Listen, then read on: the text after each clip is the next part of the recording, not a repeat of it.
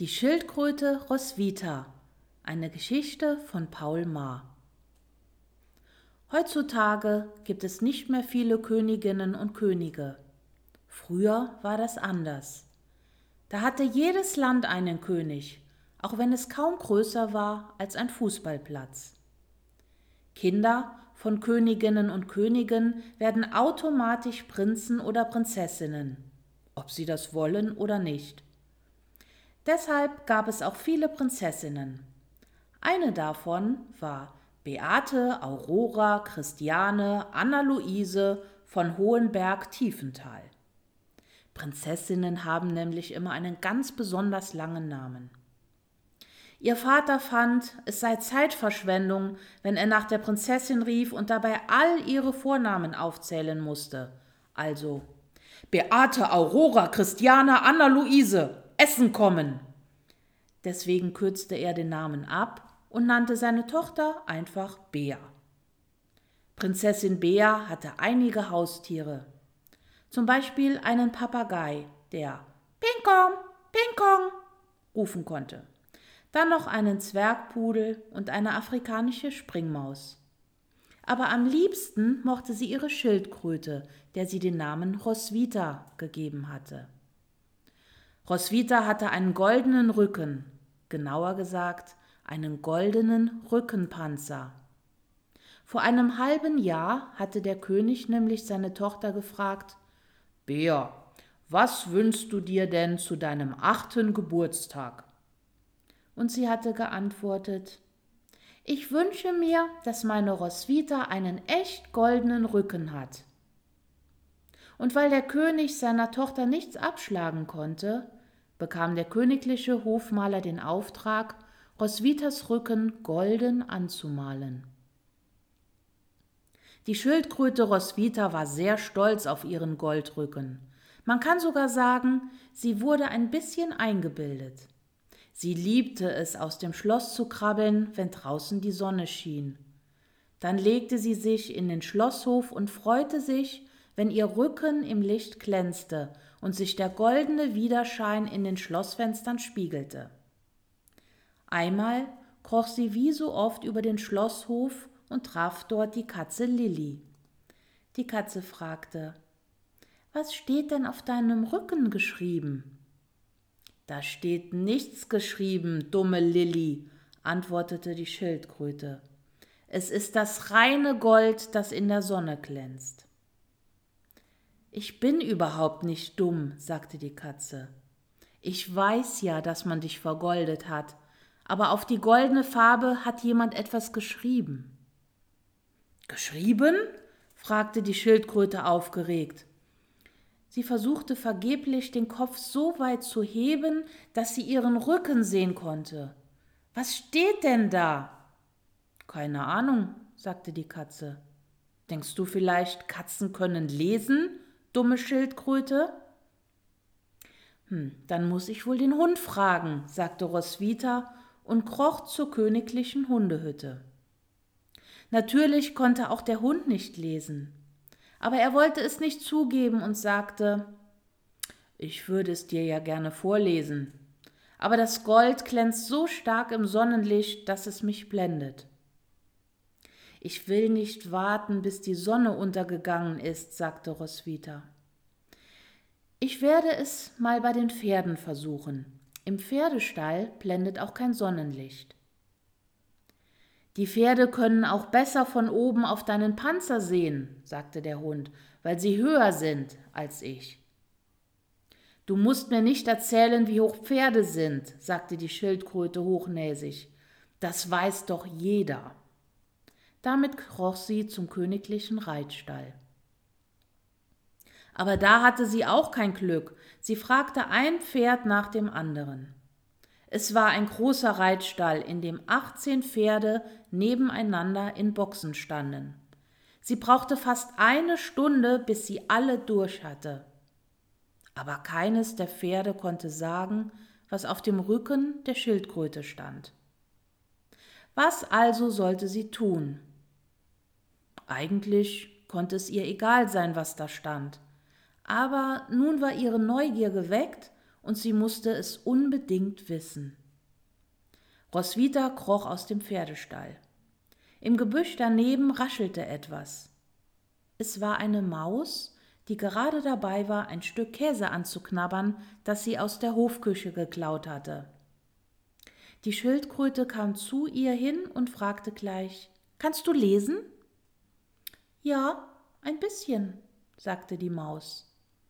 Das war aber gelogen und reine Angabe, denn sie konnte gerade mal das große A und das große M. Sagst du mir, was auf meinem Rücken steht?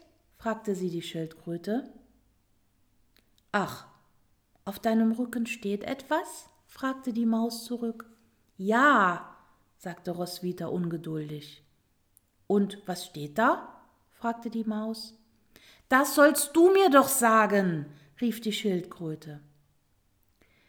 Ich würde es dir ja gern vorlesen, behauptete die Maus, aber du bist zu hoch. Ich kann nicht auf deinen Rücken sehen. Am besten, du gehst mal zu den Pferden, die sind größer. Bei denen war ich schon, sagte Roswitha. Keines von denen konnte lesen. Nicht zu glauben, rief die Maus, sie sind so groß und können noch nicht lesen? Vielleicht solltest du mal ein Schwein fragen. Danke für den Tipp, sagte Roswitha und machte sich auf den Weg zu den königlichen Schweineställen. Die Schweine standen in einer Reihe nebeneinander vor einem großen, gut gefüllten Schweinetrog und fraßen laut schmatzend. Hallo Schweine, kann mir jemand von euch sagen, was auf meinem Rücken steht? rief Roswitha. Die Schweine taten so, als hätten sie die Schildkröte nicht gehört. Oder sie hörten sie tatsächlich nicht. Das Schweineschmatzen war wirklich sehr, sehr laut. Wer kann mir sagen, was auf meinem Rücken steht? rief sie noch einmal. Aber die Schweine beachteten sie nicht und fraßen schmatzend weiter. Dann eben nicht, rief Roswitha ärgerlich und schob sich aus dem Schweinestall. Saudumme Schweine, murmelte sie dabei, kennen nur ihr Fressen und haben keinen Sinn für Schönheit. Gleich neben dem Schweinestall traf sie eine Ratte und stellte die Frage, die sie schon allen anderen gestellt hatte. Kannst du mir sagen, was auf meinem Goldrücken steht? Ist das echtes Gold? fragte die Ratte zurück. Natürlich. Was für eine dumme Frage, sagte Roswitha.